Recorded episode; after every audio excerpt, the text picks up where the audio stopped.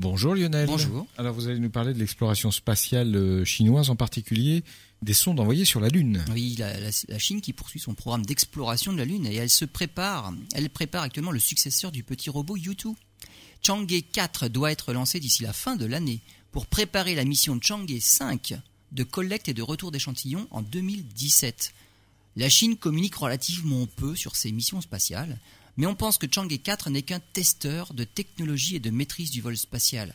Cette mission pourrait ne faire que simuler un vol vers la Lune sans s'y poser, comme par exemple Apollo 13, ou rester en orbite le temps nécessaire à une sonde pour effectuer les prélèvements des échantillons et revenir sur Terre, mais seulement une simulation. Mais Chang'e 4 peut également se poser réellement sur le sol lunaire et redécoller, simuler un rendez-vous en orbite lunaire avec un orbiteur, puis attendre une fenêtre de retour pour revenir se poser en Chine, en Mongolie intérieure. D'après les scientifiques, il semble aussi que sur Chang'e 4, la capsule de rentrée atmosphérique soit aussi grande qu'une capsule Chenzhou dédiée au vol habité. Il se pourrait donc que Chang'e 4 prépare également des missions habitées. Alors la Chine semble franchir les étapes pour coloniser la Lune, et les taïkonautes seront peut-être les premiers à remettre les pieds sur la Lune depuis les missions Apollo.